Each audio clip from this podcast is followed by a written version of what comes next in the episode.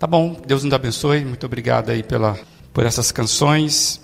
E hoje nós vamos falar de um tema que você acabou de cantar sobre graça. O título está aí, que é uma pergunta. Você consegue responder essa pergunta? Quanto vale a graça? Quanto vale a graça de Deus? Quanto que você vale? Se você tivesse uma placa aqui, aquelas placas de etiqueta de preço, você ia levantar agora quando eu perguntasse: quanto é que você vale? Qual o valor que você tem? E quem é que te deu esse valor? Pensar que existem pesos em valores. Tinha uma frase, não sei se é usada ainda, pode tirar um pouco da reverberação. Tem uma frase que, que não sei se ainda tem, é vale o quanto pesa. Você quando compra um produto, está lá, peso líquido, peso bruto às vezes transformado em várias medidas de peso, para você saber exatamente o que você está levando. E a minha pergunta para você é: quanto é que vale a graça? Quanto é que vale a sua vida? Qual o valor que você tem? E deixa eu fazer mais duas perguntas, ver se você encontra respostas para elas. Não precisa levantar a mão, tá bom? Tudo bem? Se você levantar a mão, eu vou dar glória a Deus ou misericórdia. Mas fique bem à vontade. Quantos aqui acham que merecem ir para o céu? Quantos aqui acham que merecem ir para o céu? A outra pergunta é similar. Quantos aqui acham que merecem ir para o inferno? Tivemos um corajoso aqui. Isso aí. Apenas duas pessoas. Eu sei que precisa levantar a mão, sei que mais gente pensa assim, mas. E é sobre essas coisas de valor, sobre valor, sobre merecimento, que eu queria que você lesse comigo um texto que está em Mateus capítulo 20. A gente vai ler a partir do verso 1. Mateus capítulo 20, a partir do verso 1. Se você. Isso aí, malandro. Joia. Se você puder ficar de pé, você puder ficar de pé, vai ser bom. Por duas dois motivos aí, né? Para você descansar um pouquinho essas cadeiras, já que você vai ficar muito tempo sentado. E também por reverência, para o seu corpo perceber que você está ouvindo isso com, com atenção. É comum que quando a autoridade entra, você fique de pé, né? Você fica de pé. E a gente vai ler a palavra de Deus, nós cremos assim. Então você vai ficar de pé para o seu corpo também entender que você é, é reverente àquilo que você está ouvindo. Mateus, capítulo 20, a partir do verso 1, diz assim: Pois o reino dos céus é como um proprietário que saiu de manhã bem cedo para contratar trabalhadores para a sua vinha. Ele combinou pagar-lhes um denário pelo dia e mandou-os para a sua vinha. Por volta das nove horas da manhã, ele saiu e viu outros que estavam desocupados na praça e lhes disse: Vão também trabalhar na minha vinha, e eu lhes pagarei o que for justo. E eles foram. Saindo outra vez, por volta do meio-dia e das três horas da tarde, fez a mesma coisa. Saindo por volta das cinco horas da tarde, encontrou ainda outros que estavam desocupados e lhes perguntou: Por que vocês estiveram aqui desocupados o dia todo? Porque ninguém nos contratou, responderam eles. Ele lhes disse: Vão vocês também trabalhar na minha vinha. Ao cair da tarde, o dono da vinha disse ao seu administrador: Chame os trabalhadores e pague-lhes o salário começando com os últimos contratados e terminando nos primeiros. Vieram os trabalhadores, contratados por volta das cinco horas da tarde, e cada um recebeu um denário. Quando vieram os que tinham sido contratados primeiro, esperavam receber mais. Mas cada um deles também recebeu um denário. Quando o receberam, começaram a se queixar do proprietário da vinha, dizendo-lhe: Estes homens contratados por último trabalharam apenas uma hora, e o Senhor os igualou a nós, que suportamos o peso do trabalho e o calor do dia. Mas ele respondeu a um deles: Amigo, não estou sendo injusto com você. Você não concordou em trabalhar por um denário? Receba o que é seu e vá. Eu quero dar ao que foi contratado por último o mesmo que lhe dei. Não tenho o direito de fazer o que quero com o meu dinheiro? Ou você está com inveja porque sou generoso? Assim, os últimos serão os primeiros, e os primeiros serão os últimos. Até aqui, que Deus possa abençoar essa palavra do Evangelho, que é dele, no seu e no meu coração. E eu queria que a gente orasse, pedindo que ele fale ao nosso coração. Deus e Pai, nesse momento, quando estamos diante da tua palavra, cremos que ela é do Senhor para nós. E que essa noite seja uma noite que nós sejamos impactados por ela, apesar da limitação da minha vida. Que isso não impeça o agir do teu Espírito Santo. E que saiamos daqui com aquilo que o Senhor deseja fazer nas nossas vidas pelo poder da tua palavra, em nome de Jesus. Amém? Você pode se assentar. Esse texto é uma parábola de Jesus e é um dos textos bíblicos que desce meio quadrado né? É um daqueles textos que nós engolimos, não com muita facilidade. Tem outros textos da Bíblia que a gente não engole muito bem, e esse é um deles. É, por quê? Porque ele fere demais a nossa lógica. É um texto que quebra muito a nossa lógica de encarar a vida. E muitos, na verdade, engolem esse texto, estou usando essa palavra engolir, que nem tomar remédio, né? Engole esse texto porque sabem que é uma fala de Jesus, porque sabem que esse texto está na Bíblia. Aí a pessoa até aceita meio assim, porque não bate muito bem com aquilo que nós entendemos da vida. Mas eu queria fazer um exercício de imaginação com você. Vocês me seguem? Sei que as crianças desceram. E as crianças são rápidas nisso. Mas vamos imaginar alguma coisa aqui, uma realidade diferente. Vamos imaginar que alguém que não saiba que essa história é de Jesus.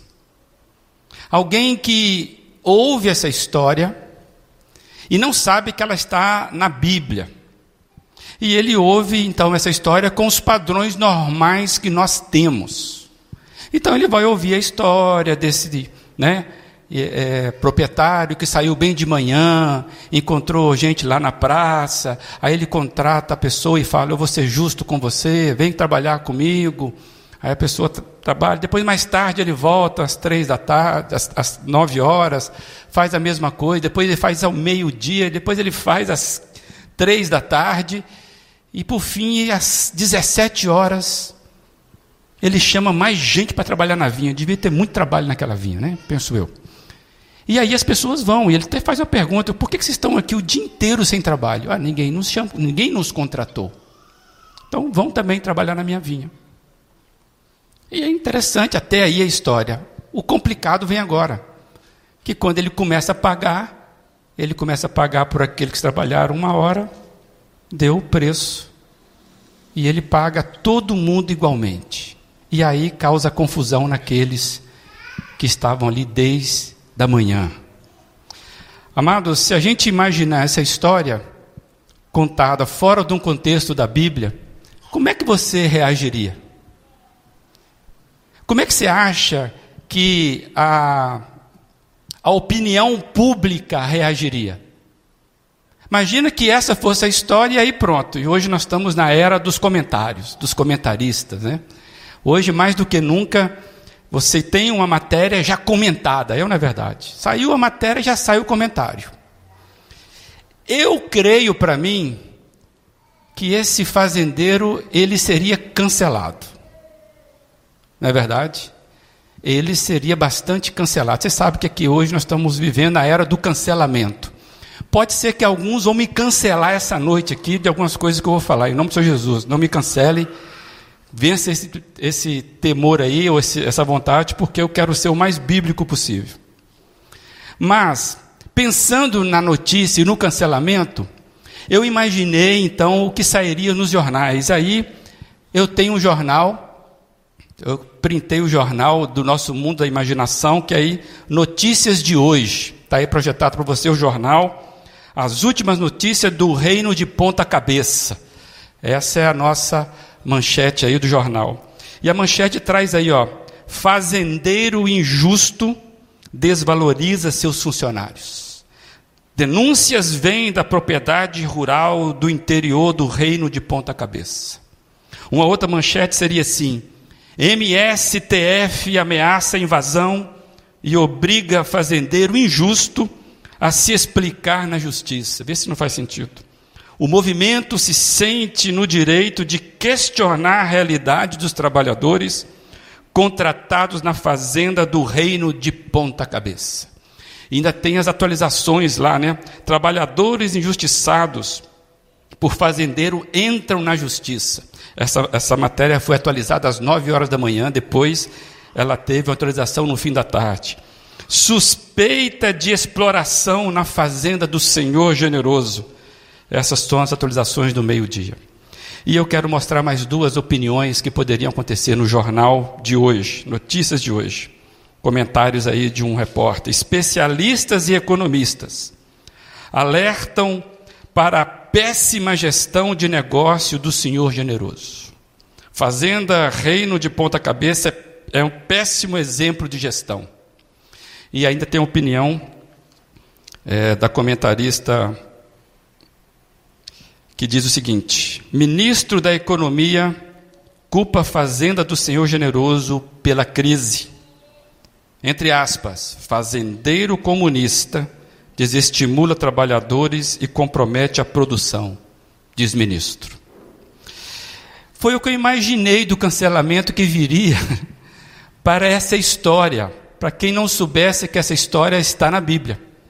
Esse moço seria, de fato, cancelado. Essa foi a maneira de ver que depois, quem quiser, pode pegar o jornal comigo fazer a assinatura dele. Está vendo que é fácil criar matéria? Muito fácil, né? Mas, amados, e por aí vai. Eu imagino que você achou algumas matérias interessantes, outras nem tanto. Mas a pergunta é que talvez, se nós pensarmos, qualquer líder sindical que se preze, ele ia protestar contra a prática de emprego daquela fazenda. É assim que nós vivemos. Faz parte do nosso mundo.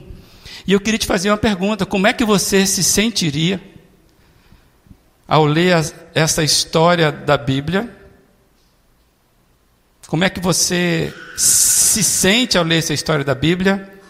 E se você fosse algum dos trabalhadores da história que começou o dia todo, começou lá, como é que seria o seu sentimento se você trabalhou o dia inteiro? Como é que seria a sua reação? Coloque-se na pele daqueles que foram contratados seis da manhã. Pergunto: você iria procurar o jornal para denunciar ou ia lá no sindicato dizer que tem coisa não funcionando muito bem lá na fazenda do Senhor generoso? Amados, quando nós olhamos para a nossa realidade, de fato, essa parábola parece que ela veio para nos mostrar qual profundidade é a, é a fala do nosso Senhor Jesus. E eu queria destacar e lembrar você que quando a gente olha para o contexto dessa parábola, parábola é uma história, parábola é uma alegoria, é uma comparação de realidades, é o que Jesus está fazendo. Então, quando nós olhamos por que, que ele contou essa parábola, o contexto ali, e essa parábola somente o Evangelho de Mateus que traz. E, e ele coloca então que Jesus vinha sendo confrontado pelos diversos líderes religiosos. Era como se fosse ali um contexto de revezamento de opositores. Jesus estava sendo sempre desafiado por esse, pelos esses líderes com pegadinhas, sabe, teológicas, de costumes, para ver se Jesus falhava em alguma resposta. Você vê isso lá em Mateus 16, Mateus 19, e mesmo um pouquinho mais à frente, você vê que esse é o espírito dos líderes religiosos que estavam ouvindo Jesus é, ensinar ali. Eles queriam prender Jesus. É muito claro esse texto. Mas não é só esse contexto. Existia também um outro contexto. Por que, que Jesus contou essa parábola? É porque os seus discípulos diretos, os doze ali, mais os próximos, eles começaram a indagar Jesus sobre as questões do reino. Porque a mensagem que Jesus estava trazendo era uma mensagem de revelação de Deus. Então eles começaram a indagar Jesus também sobre, mas como é que funciona o reino? Por exemplo, eles vão perguntar, Senhor, quem é o maior? Quem será o maior no, no seu reino? É aqui nesse contexto que você vai encontrar lá sobre a questão do perdão a pergunta é: quantas vezes a gente deve perdoar um irmão que nos ofendeu? Eram perguntas que eles estavam fazendo. Então, aqui, tá, por exemplo, está o famoso 70 vezes 7. É aqui que você encontra aquela história de Jesus trazer as crianças para o meio deles e mostrar quem é o maior do reino. Então, é nesse contexto, amado, que Jesus está colocando, então, essa parábola e se você for ler o texto corretamente, não que você não leu corretamente, mas o último verso do capítulo 19 termina igual ao último verso que nós lemos. Então Jesus está explicando essa frase, porque os primeiros serão os últimos e os últimos serão os primeiros. Inversão de valores. E eu quero já deixar aqui que nessas diversas sessões de ensino que você vê né, nesse contexto de, de ensino de Jesus sobre o reino de Deus, eu quero destacar já duas coisas. Primeira coisa, que parece que Jesus deixa bem claro que os valores do reino de Deus se opõem aos valores do mundo. Isso vai ficando muito claro. Os valores do reino de Deus se opõem é um contraponto aos valores do mundo. E basta você lembrar que o próprio Mateus traz isso, o sermão do monte, o sermão da montanha, está lá no capítulo 5 a 7. O sermão das bem-aventuranças. É exatamente um contraponto do como que Jesus apresenta os valores do reino de Deus. E vejo também que Jesus está querendo nos ensinar que misericórdia e generosidade não se medem por estatísticas. E Jesus confunde a lógica do dever. Sabe, quando eu falo estatística, é, é, aquele ponto que mais aparece. Né? Quando você vai fazer estatística, se destaca o ponto maior, o ponto menor. Então, generosidade, bondade, não se mede no, no dever cumprido. Olha, eu fiz isso, eu fiz aquilo outro. Parece que o entendimento que o prêmio o prêmio, né, o resultado tem que ser maior para aquele que rala, para aquele que cumpre as regras. E Jesus parece que ele está entrando num outro tipo de raciocínio quando ele fala do reino de Deus. E aí eu quero destacar rapidamente algo que acontece antes de Jesus falar essa parábola. Eu não li o texto, mas você vai lembrar. Todo mundo conhece essa história. Jesus então vem ensinando aos discípulos os valores do reino, ou algo semelhante, sendo confrontado pelos líderes religiosos, e por isso que ele traz algumas né, informações. Aí chega um jovem rico. E o texto fala que esse jovem rico, ele era zeloso, extremamente zeloso na sua religiosidade. Era um jovem rico que cumpria todos os mandamentos requeridos. E o, o texto fala isso, além de ser rico, era um cara talentoso. Alguém que, se olhasse assim, puxa vida, que pessoa, que bom partido, né? Para casar com a minha filha. Esse tipo de coisa. Então, essa pessoa, esse jovem de talento, ele é, ele vem a Jesus e ele sai triste. ele sai triste porque ele se decepciona com a fala de Jesus, quando Jesus diz claramente que fazer tudo não era o suficiente para herdar a vida eterna. E ele chega a perguntar: Eu faço tudo isso, tem algo mais? O que, é que me falta fazer? Jesus fala: Acho que você não entendeu que o valor do reino dos céus não se mede por resposta ao que você faz. Aí ele conta a parábola. Quando ele vê os seus discípulos olhando assustados, então, se esse que cumpriu toda a lei, pelo menos na cabeça dele, esse que buscava fazer muito em termos religiosos, se ele não é salvo, misericórdia, Senhor, como é que é isso? Aí Jesus vem, explica e fala: por isso que muitos serão os primeiros. E os primeiros, muitos, muitos, muitos serão os uh, porque muitos primeiros serão os últimos, os últimos serão os primeiros, né? Vocês entenderam, né? Por isso que eu falei, por isso que eu orei, né? Vocês ficam atentos aí. Amados, e aí ele conta essa parábola para tentar mostrar a profundidade da verdade do Evangelho. Se você não dormiu até agora, eu quero dizer que eu entendo que essa parábola desafia pelo menos três pontos muito forte para nós. Primeiro ponto que eu entendo é que ela desafia o nosso senso de justiça, porque o nosso senso de justiça é baseado no dever, é baseado no merecimento. E essa parábola vem desafiar o nosso senso de justiça, que é baseado no dever e no merecimento. Essa parábola também nos desafia no entendimento da graça bondosa de Deus. Muitos de nós não compreendemos a graça de Deus.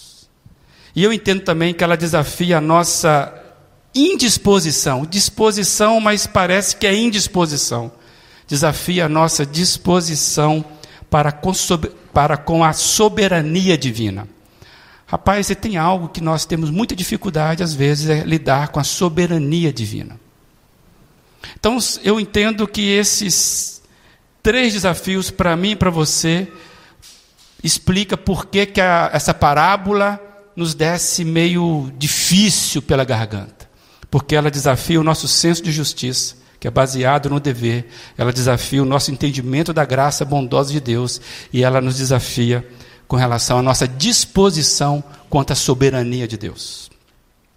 Então, eu quero só pensar alguns pontos que eu vou falar rapidamente sobre essas coisas. O verso 11 Diz assim: quando o receberam, começaram a se queixar do proprietário da vinha, dizendo-lhe: Estes homens contratados por último trabalharam apenas uma hora, e o Senhor os igualou a nós. Aqui eu quero destacar isso.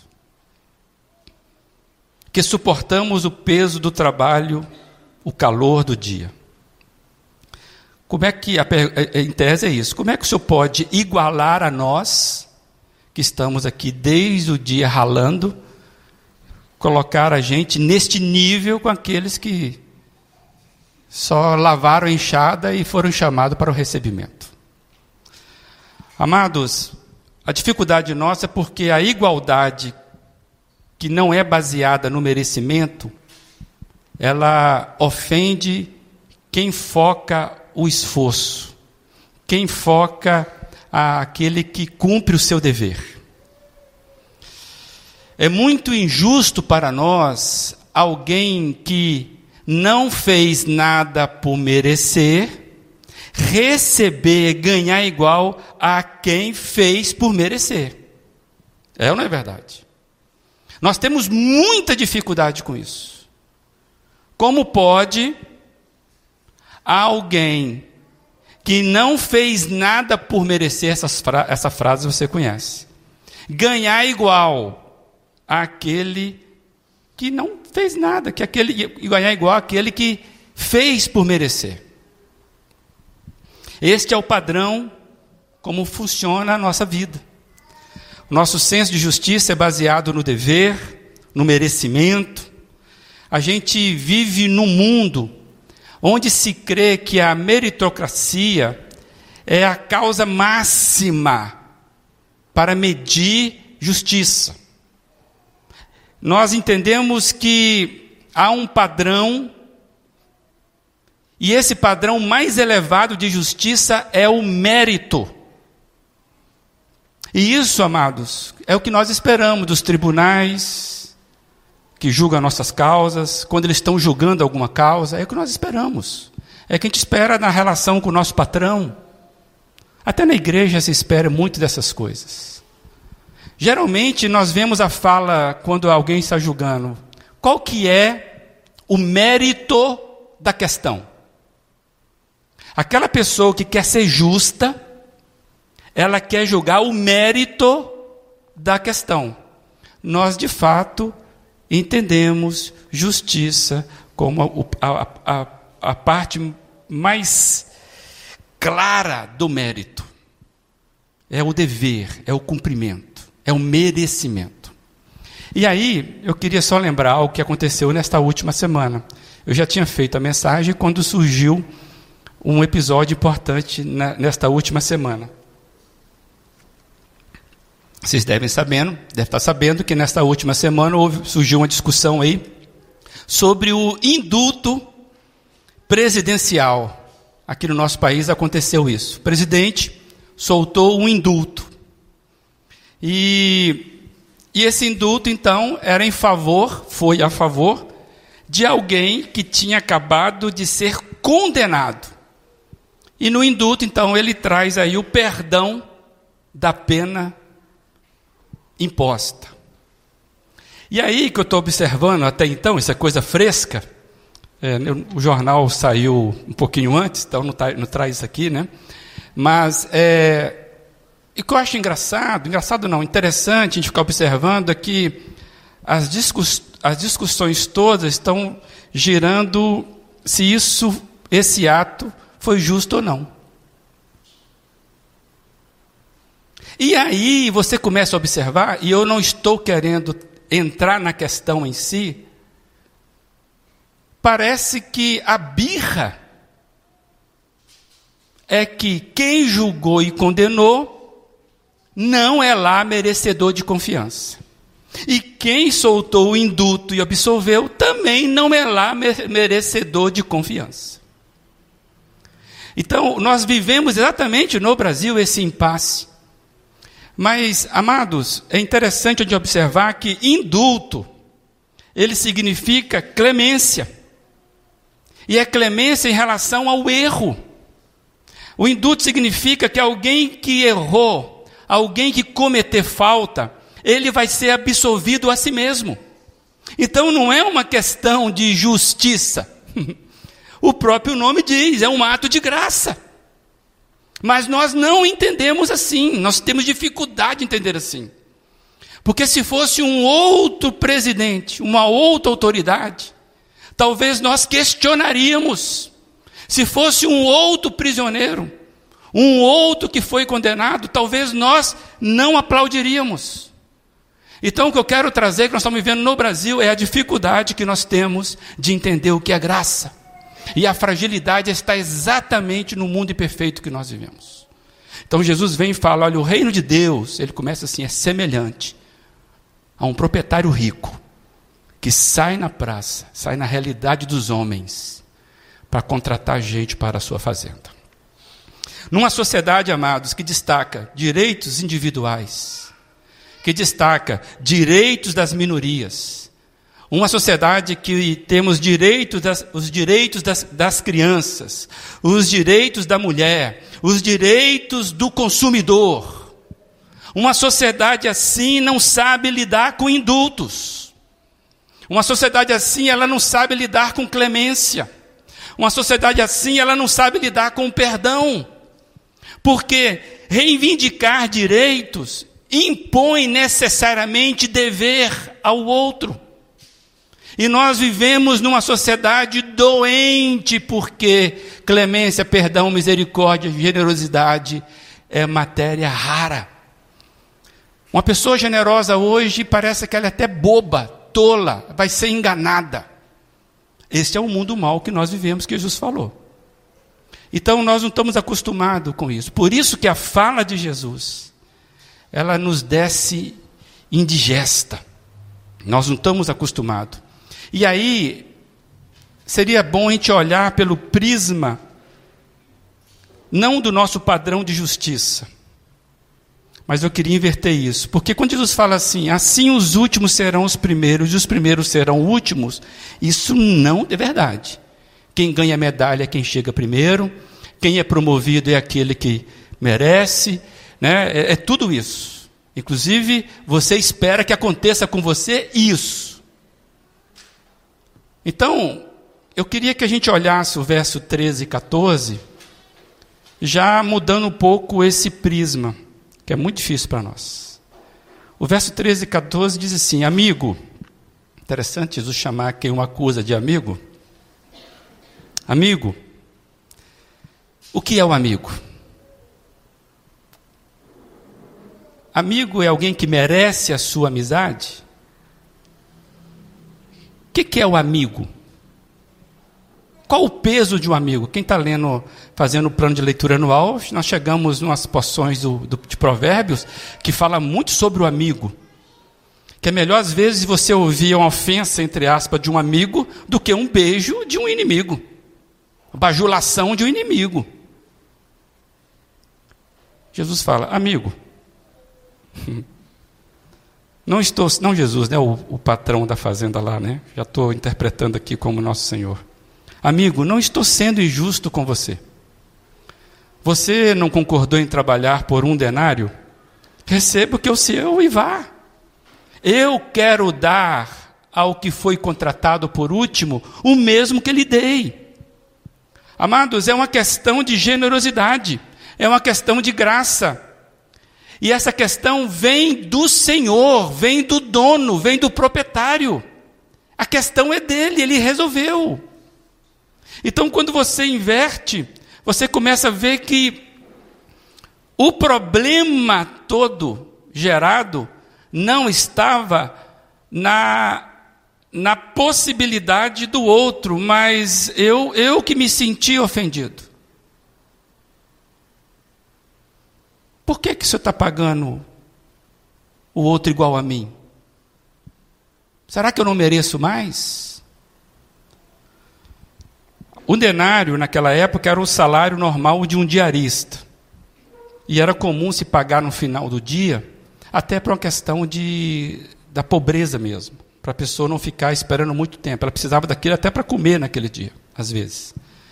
Então era comum isso, no final da tarde, você chamar todo mundo e pagar o que ele foi contratado. E o denário é o salário mínimo do dia.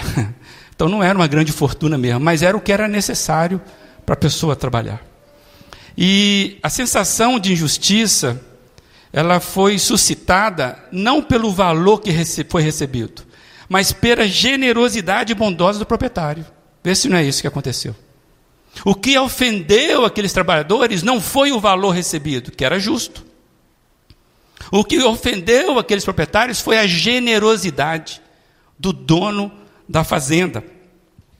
Eles esqueceram de um detalhe: que todos que estavam ali, sem exceção, foram contratados por um ato inicial do proprietário. O, o texto diz que, pois o reino de Deus ou dos céus é comparado como um proprietário que saiu de manhã para contratar trabalhadores para sua vinha. A pergunta para mim e para você é: aqui não tem uma relação de direitos? Se o proprietário não sai à praça para convidar gente para sua vinha, não tinha trabalhador das seis, das sete, das dezessete, não tinha trabalhador de ninguém. Todos os trabalhadores estavam ali participando da vida do proprietário, porque ele saiu e convidou. Foi um ato primário deste dono, deste proprietário. Gratidão, amados, deveria ser o primeiro sentimento de todos os trabalhadores, e não só aqueles que foram chamados no finalzinho do dia. De terem sido encontrados pelo dono da fazenda, de terem sido, sido convidados de irem até a vinha e participar da colheita, participar da, da produção daquele rico fazendeiro. Jesus está nos dizendo, amados, que o reino de Deus é povoada por gente que são convidadas e não obrigadas. Ninguém entra na vinha sem esta permissão, sem esse convite. A mensagem do Evangelho é a boa notícia, porque você vê o tempo todo a mensagem do Evangelho é esta: vinde, venham, entram, participem. A qualificação, então, aqui não é de quem trabalha, a qualificação é de quem chama. A qualificação é de quem convida e não do convidado. É ele que está promovendo. Ele sai à praça e está convidando gente para vir, e ele faz isso o tempo todo. Então, ele escolhe desocupados, ele escolhe quem está lá, que foi rejeitado. Ele falou: Você quer trabalhar na minha vinha? Então vai lá, vou ser justo com você. Não é questão de mérito, não é questão de qualidade. Ah, ele me chamou porque eu sou muito bom. Ele me chamou porque eu sou o melhor da seara. Não! O texto diz que ele chamou porque ele convida pessoas para participar da sua vinha. Qualificação é de quem chama. Vamos fazer de novo o exercício aqui? Quem gosta do presidente está achando o indulto maravilhoso. Quem não gosta do presidente está achando o indulto uma ofensa. Depende de quem está dando o indulto. E o que o proprietário está fazendo aqui é um ato de graça. E Jesus vai aplicar que o reino de Deus é assim. O mérito, a qualificação é de quem convida. Não há em nós, não há no trabalhador a qualidade devida para ser convidado. Pelo contrário, tinha muita gente desocupada ali. Gente, o que eu percebo é que muitos de nós não sabem lidar com a graça bondosa de Deus. Até na própria vida, às vezes.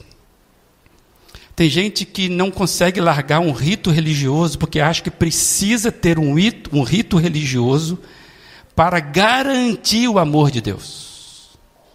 Nós não entendemos que é a graça bondosa de Deus.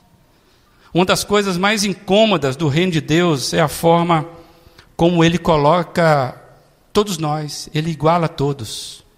Não existe raça, país, nação, não existem é, é, sexo, idade, não existem educação, salários. Primeira coisa que o reino de Deus faz conosco, o valor do evangelho, é nos igualar diante do dono da vinha. Isso às vezes incomoda muita gente. Amados, a graça de Deus, primeiramente, ela nos nivela por baixo. Se eu fosse um pastor da moda, Repita comigo. A graça de Deus, ela nos nivela por baixo. Né? Para acordar a pessoa. Isso é técnica para manter as pessoas acordadas. Eu não sou, não tenho essa técnica. Eu confio que você veio aqui com as suas pernas e você quer ouvir aquilo que é do Senhor. Amém? Ah, vocês estão ligados, isso aí. Então, a graça de Deus, primeiramente, ela nos nivela por baixo. E que por baixo é isso, amados? Quando revela a nossa condição perdida. Primeira coisa que a graça de Deus nos revela é que vocês são tudo pecador. No caso da, da parábola, peraí, meu amigo, você está reclamando de quê? Vocês são tudo trabalhador, ué. Ué, eu chamei todo mundo. Que história é essa? Você acha que você é mais trabalhador do que o outro porque você. Você teve o privilégio de estar comigo, comigo aqui, eu sou justo com você.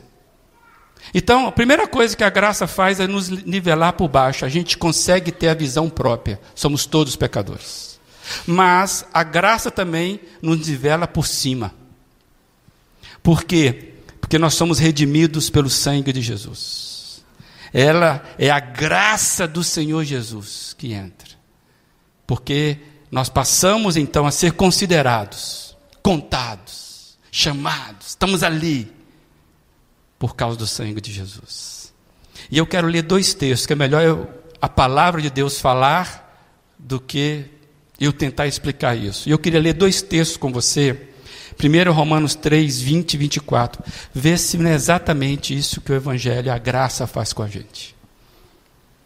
Se você está viajando, preste atenção agora, porque a gente vai ser, vai, vai ser lida é a palavra do Senhor. Talvez vai dizer algo para você.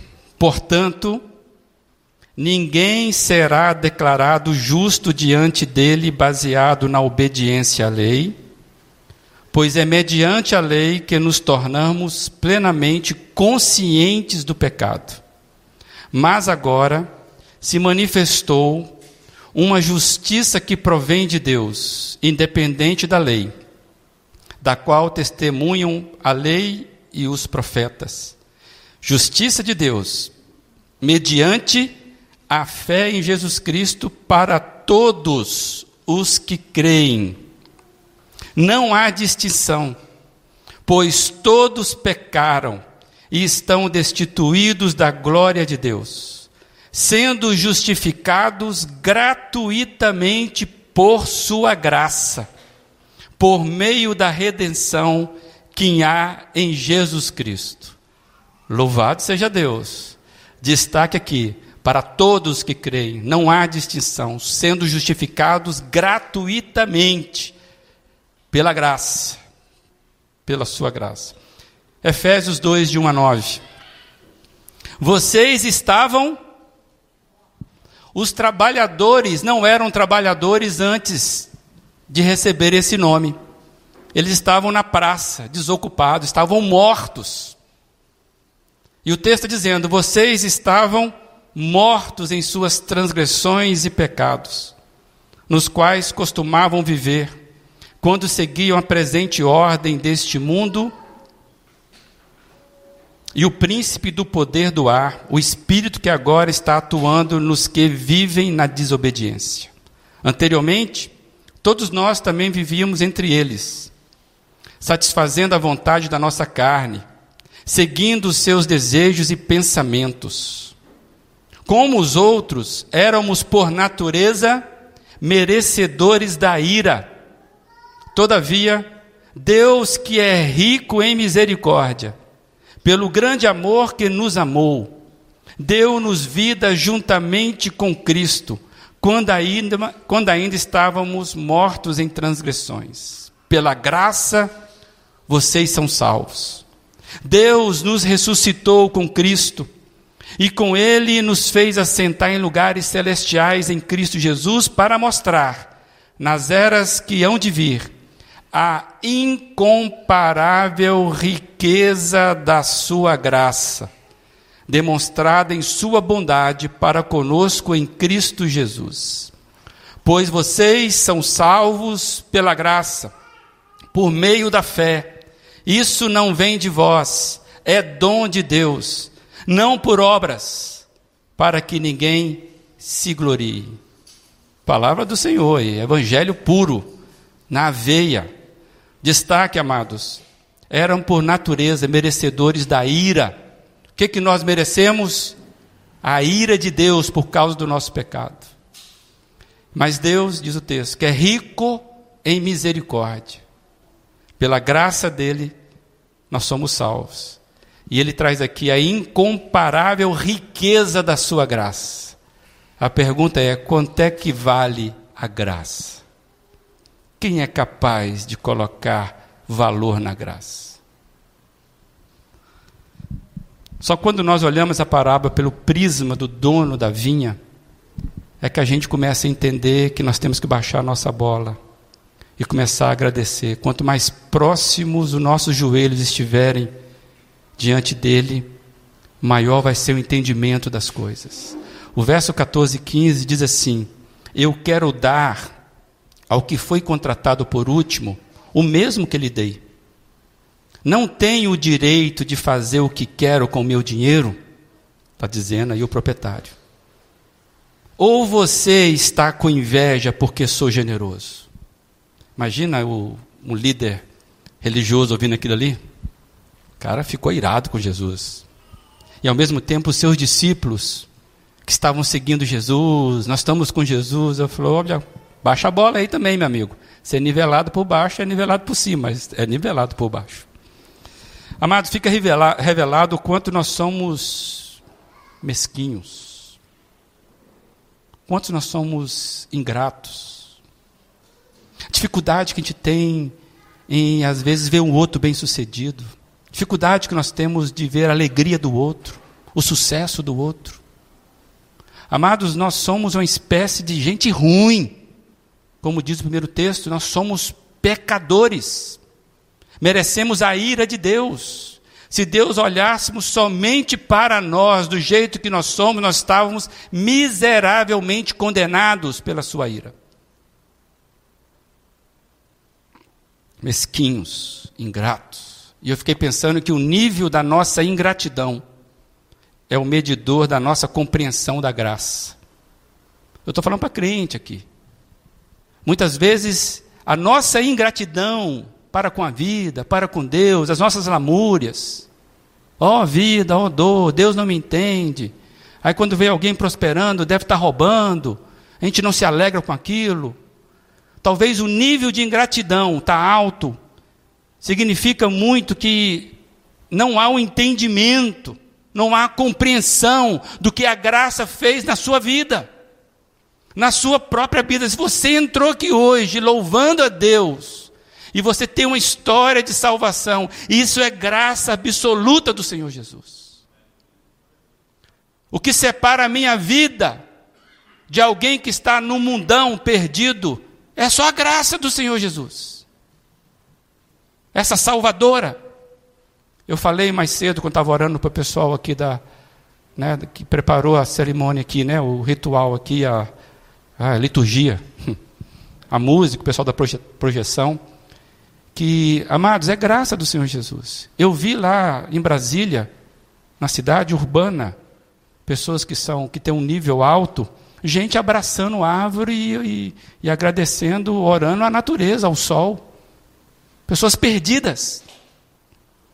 A gente olha com pena, porque o que separa a minha vida de um moribundo, de alguém que está aí adorando o sol, é a graça de Deus que me achou na praça e falou: Você quer vir? Amados, eu quero trazer uma frase do Russell Shedd sobre esse texto, que ele diz assim: a salvação em si é algo tão precioso que não existe salvação de primeira classe, distinta de alguma outra classe inferior de salvação. Ninguém tem o direito de reclamar contra Deus. Ele é soberano em todas as suas decisões. Tudo depende de Deus e não de força ou obra humana. Nós precisamos resgatar este conceito de graça. Se você ainda acha que você tem algo em você que chamou a atenção de Deus e Ele vai te salvar porque você tem algo de bom, você não entendeu a graça. Mesmo que você já tenha aceitado Jesus, confessado como Salvador, tenha sido batizado, está nesta igreja caminhando, se você ainda acha que é isso a sua vida, você não entendeu a graça. Amados, a graça, ela é verdadeiramente soberana. Não tem como separar a graça do Deus soberano. Porque somente um Deus soberano teria condição de garantir gratuitamente, de salvar poderosamente. Sem a soberania divina é impossível a gente falar de graça.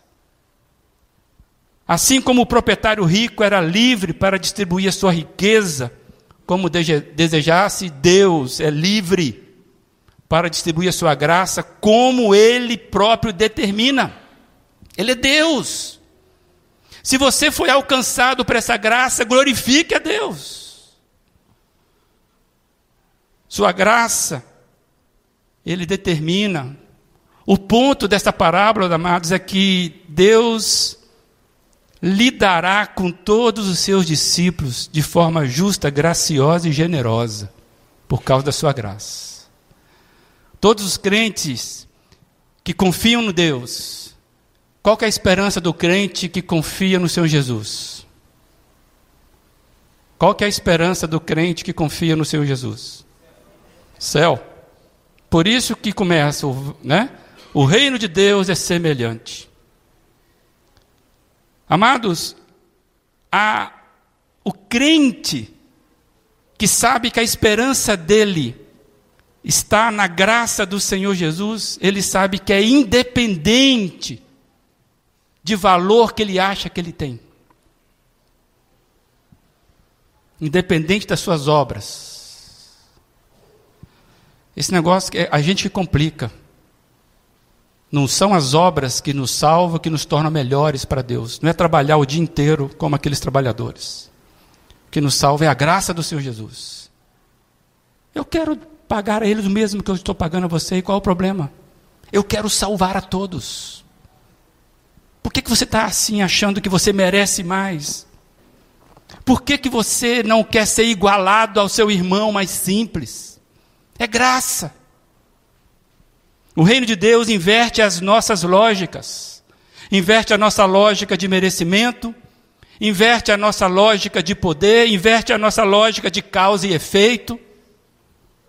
O reino de Deus, ele se firma em outras leis, em outros valores, em outros padrões, em outros custos. Tem custo. Em outros esforços. É o reino de ponta cabeça, que diz aqui o jornal. É um reino onde a justiça é serva da misericórdia. Onde a misericórdia é serva da graça. A graça é serva do amor. E o amor vem de Deus, porque Deus é amor. Isso é revelação do Evangelho. A justiça ela é serva da misericórdia, por isso promove graça, gratidão, generosidade, promove paz. A misericórdia é serva da graça, por isso frutifica perdão nas relações, inclusive. Se você hoje está aqui nas suas relações interpessoais, se você quer manter as suas relações de, de afeto, o que vai manter é o perdão, e isso é fruto da graça. A graça é porta-voz do amor, comunicando a libertação da culpa. Graça. Graça. Somente graça que nós cantamos. Sua graça me basta. É tudo que eu preciso. Exatamente isso. Isso serve para nós. Graça. Qual o valor da graça? Eu queria terminar com uma, um pequeno comentário de Eudine Peterson que ele faz nesse texto. Eu puxei algumas coisas e eu queria que você acompanhasse aí. Uma das características mais desumani desumanizadoras da nossa sociedade é que colocamos um preço em quase todo mundo. Determinamos o valor dos outros por seu salário e chegamos a pesar a nossa autoimagem com base no quanto ganhamos. A história de Jesus proclama as boas notícias de uma maneira diferente da que determinamos o nosso valor. Não pelo tanto que ganhamos ou por quanto tempo trabalhamos. Não por nossa produtividade ou pela nossa idade. Não por sermos homens ou mulheres, mas simplesmente pelo que somos. Todos somos tratados generosamente por Deus. A frase marcante desta parábola é: Será que eu não posso fazer o que quero com meu dinheiro? Será que não posso dá-lo como achar melhor? Nenhuma recompensa, mas dádiva. Nenhuma avaliação, mas dádiva. Nenhuma punição, mas dádiva. Nenhuma lição de moral, mas dádiva. Não assentos marcados, mas dádiva. Esta parábola cria uma comunidade de compreensão na qual cada pessoa pode ser avaliada pela maneira como a qual Deus nos avalia. Os trabalhadores da parábola descobriram que, independente do momento da vida em que eles começam a trabalhar, ainda assim são úteis. Eles descobriram também que não importa quantas horas trabalhem, se muitas ou poucas, são tratados com dignidade e bondade. O mesmo acontecerá com você no momento em que tomar a mesma decisão. Amados, o amor de Deus, que salva graciosamente, perdoa graciosamente, liberta graciosamente, dá paz graciosamente e nos convida graciosamente para participarmos da implantação do, teu, do seu reino. Qual o valor da graça? Amados, o sangue de Jesus derramado, ele nos faz, talvez não compreender totalmente a graça, mas viver os efeitos que ela produz na nossa vida. E quem foi resgatado do pecado, quem já teve esse chamado, quem já se encontrou perdido na praça e foi achado pelo Senhor, sabe o que nós estamos falando. E eu queria desafiar você, que já foi salvo pelo Senhor Jesus, não se deixa perder pelo engano de achar que tem merecimento nisso. Sirva a Deus, como nós cantamos, servindo ao próximo. Sirva, porque de graça você recebeu. De graça livremente você vai servir. E para você que não sabe o que é isso, que ainda não sabe como é que é receber Jesus, o proprietário, que ricamente quer distribuir a todos, hoje ele continua chamando. Eu não sei se ainda é 17 horas para você, se é cedo para você, talvez você está começando a vida. Que bom que se você entrar na graça do Senhor Jesus. Talvez você já está na meia idade. Você fala, será que Deus ainda me chama? Chama porque a qualidade não está em você, é a qualidade da graça. E quando ele chama uma criança, ele chama um adolescente, ele chama um adulto, ele chama um idoso. Recentemente eu vi um idoso sendo batizado. Me deu dois sentimentos. Deus, que coisa maravilhosa. Ainda no final da vida, essa pessoa se rendeu ao Senhor Jesus. Mas quanto tempo ela perdeu? Quanto desperdício de vida. Então, amados, Deus está chamando pessoas pela graça dEle. E não interessa onde você está. O que Ele quer fazer é: venha, venha. Então, você que está cedo na vida, venha. Não perca tempo. Porque Deus quer fazer essa graça superar, mudar na sua vida, te dar novo significado. Você que já fez um monte de bobagem na vida pela sua idade, não desista. Deus está chamando você, venha. Ele está chamando, Ele está dando graciosamente a graça dele salvadora.